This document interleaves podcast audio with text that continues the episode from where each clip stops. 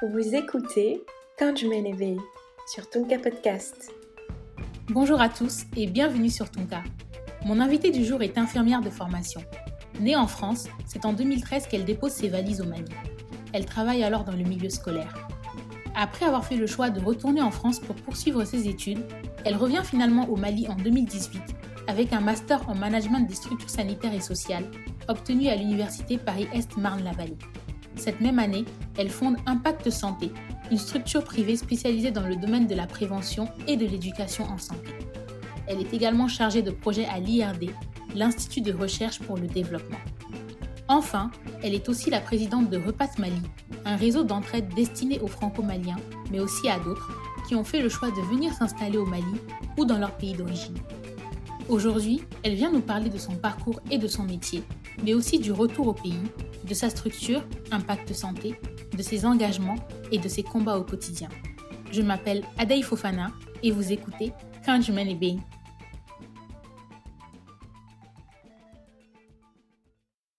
Bonjour Juma. Bonjour Adaï. Est-ce que tu peux te présenter à nos auditeurs et nous parler un peu plus de toi? Alors, je m'appelle Juma. euh, je m'appelle Juma, donc je suis infirmière de formation.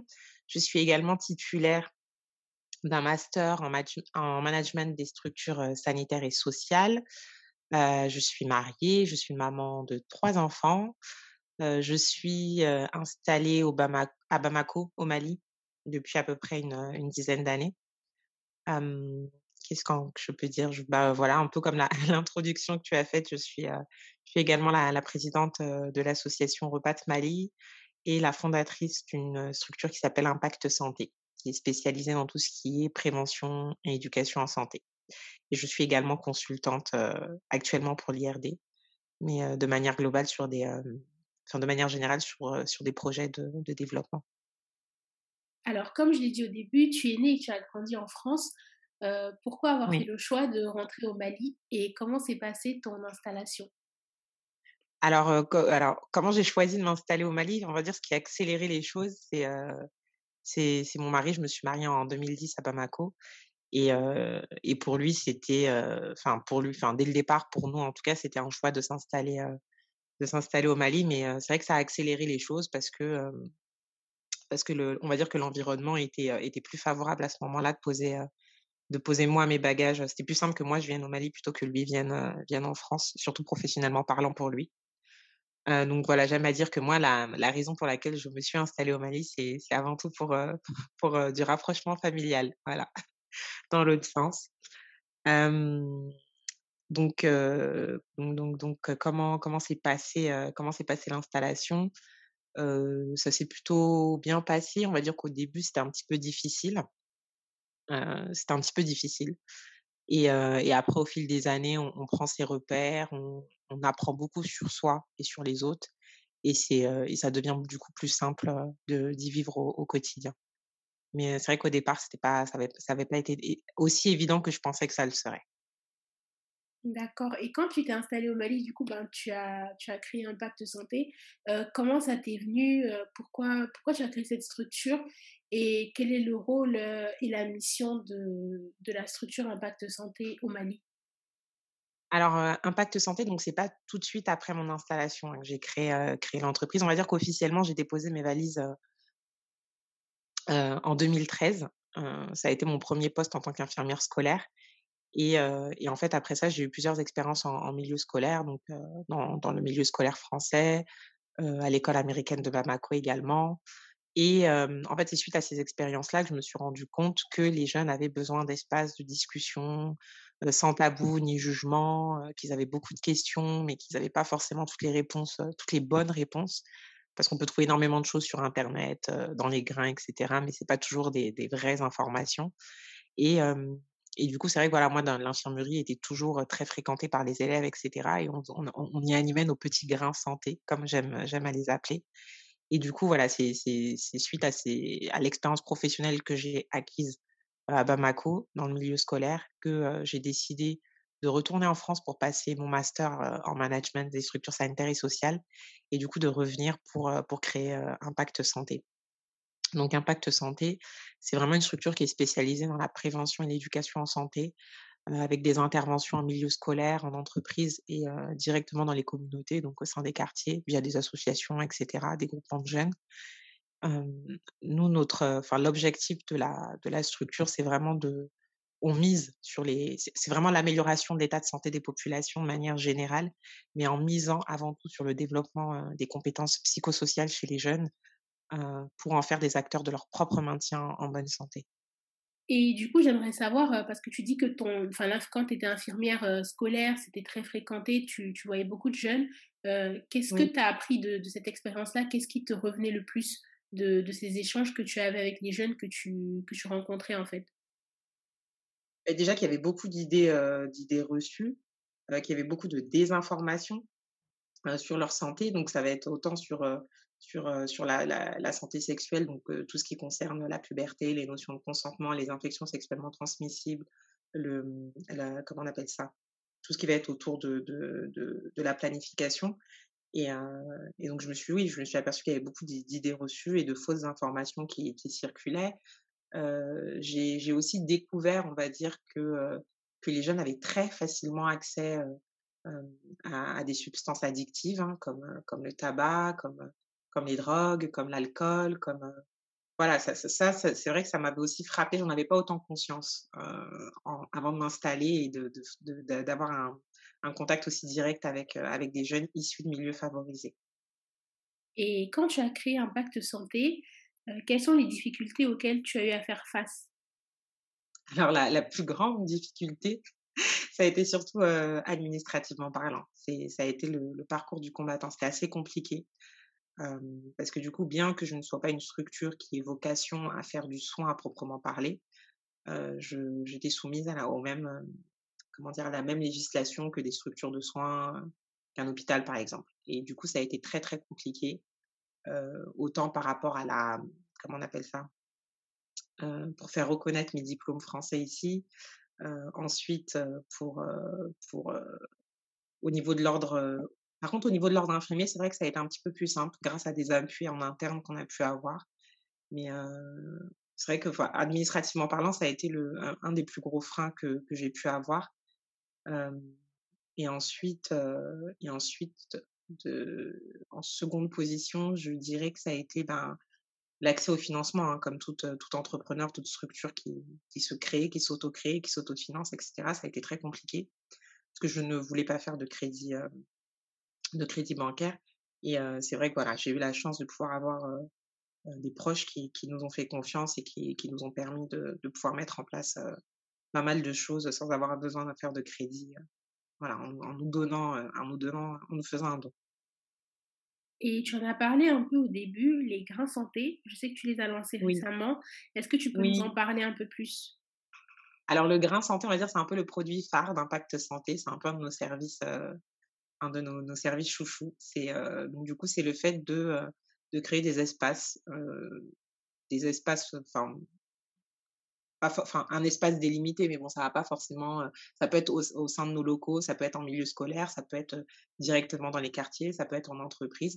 Donc c'est le fait de créer des des espaces de discussion, de parole libre, en s'appuyant sur des supports interactifs, car nous, l'objectif, c'est vraiment de, de, favoriser la prise de parole des jeunes, de favoriser leur expression, de, nourrir et de favoriser le débat aussi, euh, de favoriser les échanges. Et, euh, et donc, on s'appuie sur des supports pour cela interactifs et ludiques et qui nous permettent d'aborder plusieurs euh, questions de santé publique.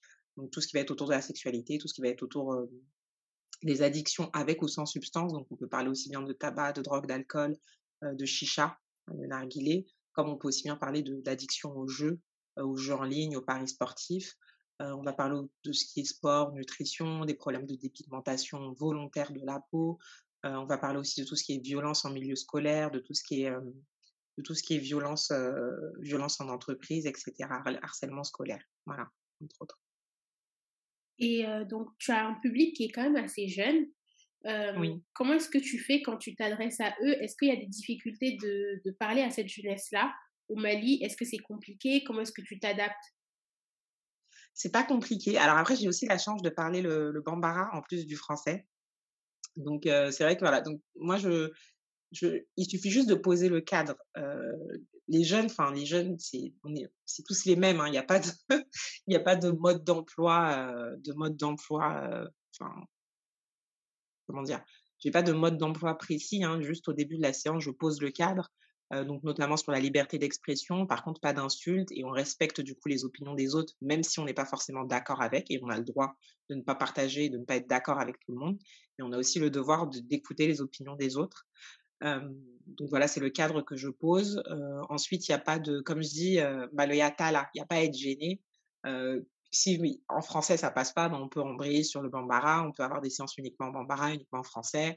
On peut, comment dire, on peut, on peut alterner entre les deux. Moi, il n'y a, pas de problème à ce niveau-là. Et c'est vrai que à partir du moment où ils savent qu'on pose le cadre de, la séance, ils sont vraiment moi, j'ai pas de, pas de, y a pas, pas de, frein particulier à aborder ces thématiques-là avec les, les jeunes, tout en sachant que voilà, dans tous les groupes, il y aura toujours celui qui aime bien amuser la galerie, il y aura toujours celui qui est un petit peu plus discret, il y aura toujours celui qui est jamais d'accord avec tout le monde ou celui qui veut monopoliser la parole. Mais du coup, voilà, c'est aussi à l'animateur de ces, de ces séances de pouvoir, euh, de pouvoir veiller au, au bon, au bon déroulé des, des échanges. Et est-ce que tu as des retours de ces jeunes-là à qui tu t'adresses, avec qui tu échanges? Et qu'est-ce qu'ils te disent en fait euh, sur, euh, sur Impact Santé, sur les grains santé et sur ce que euh, ben, vous leur apportez au quotidien? Alors, moi, je, je, suis super contente de ces, de ces retours-là et je sais que souvent, quand, quand, j'ai des, petits moments de, démotivation, de, fatigue, etc., avoir le retour, parce que oui, en fait, à chaque fin de, séance de prévention, on leur transmet un lien, pour pouvoir remplir un questionnaire en ligne, qui, est un questionnaire en ligne anonyme, qui nous, nous permet du coup ben, de, bah, de savoir ce qu'ils ont apprécié, ce qu'ils ont moins apprécié, ce qu'ils aimeraient aborder comme prochaine thématique, etc. Et, du coup, c'est vrai que je suis, je suis très satisfaite quand je, quand je vois les retours de manière générale, ils sont, ils sont tous très contents, ils nous félicitent, ils en redemandent, ils sont vraiment en demande. Donc voilà, moi, je, ça, ça me suffit. on, a, on a vraiment des très bons retours de la part des, jeunes qui assistent à nos, à nos ateliers. Super. Et ta structure Impact Santé, comment est-ce que tu la vois dans 10 ans, à l'aune de tout ce qu'on vient de dire? Alors moi, dans 10 ans, je vois des, comment on va dire ça, des, d'autres grains santé, donc d'autres impacts santé, donc pas seulement à Bamako, mais aussi en région. Et aussi dans la zone, dans la zone Afrique de l'Ouest, hein, dans, nos pays frontaliers, et pourquoi pas sur toute l'Afrique. Moi, dans 10 ans, j'aimerais vraiment que l'impact santé se soit élargi sur toute, toute l'étendue du territoire malien et, et aussi sur la zone Afrique de l'Ouest puis africaine. Tu nous as parlé un peu des petits moments de blues qu'on peut avoir, être parfois un peu démotivé, fatigué.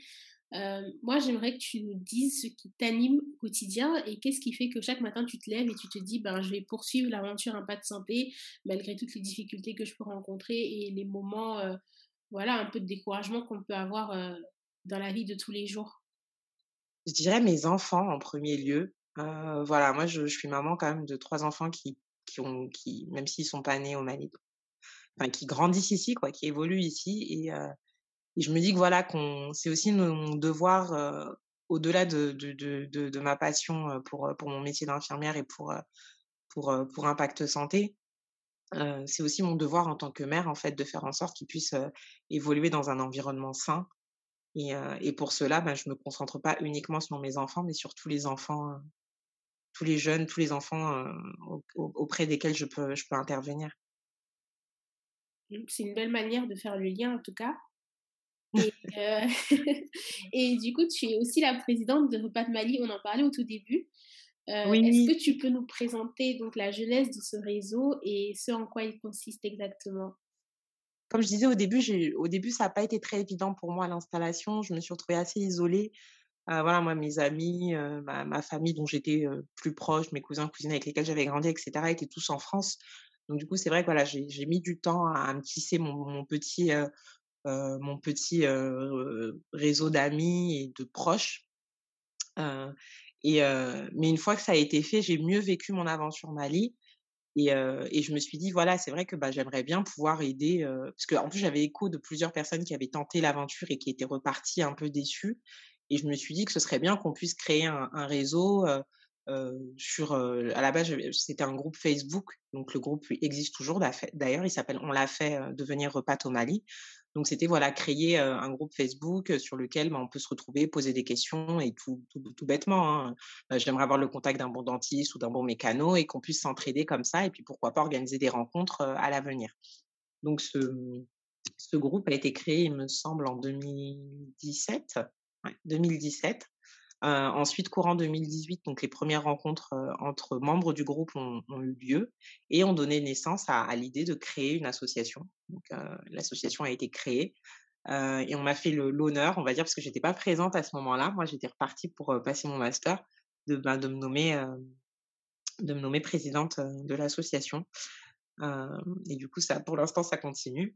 Et, et donc, du coup, à la base, l'association, c'était vraiment pour créer du, lien, du lien social, pour, pour aider les, les, les repates donc, qui sont installés, qui, qui, ont fait le, qui l'ont fait, donc qui sont venus s'installer au Mali, et tous les aspirants repates qui ont des questions, qui aimeraient bien savoir comment ça se passe, comment on l'a vécu, les difficultés, les facilités, etc. Donc voilà comment, comment est né, comment est né Repat Mali. Et je dirais que notre force, c'est surtout notre, la, comment dire, le, on est, on est plusieurs, plusieurs profils différents. Il n'y a pas un profil type de repas. Souvent, on me pose des questions, j'y réponds, mais assez modestement en disant, bon, moi, c'est mon vécu et j'insiste beaucoup dessus, mais on ne vit pas du tout les choses de la même manière. Et, et je trouve que c'est intéressant d'avoir autant de profils différents au sein de l'association. Et justement, dans la continuité de ce que tu viens de dire, qu'est-ce que tu dirais aux Maliens de l'étranger qui souhaitent rentrer au pays? Venez, euh, venez, tentez, tentez la, tentez-le. Hein. Il faut, faut essayer. Il faut essayer. ne plaquez pas tout du jour au lendemain.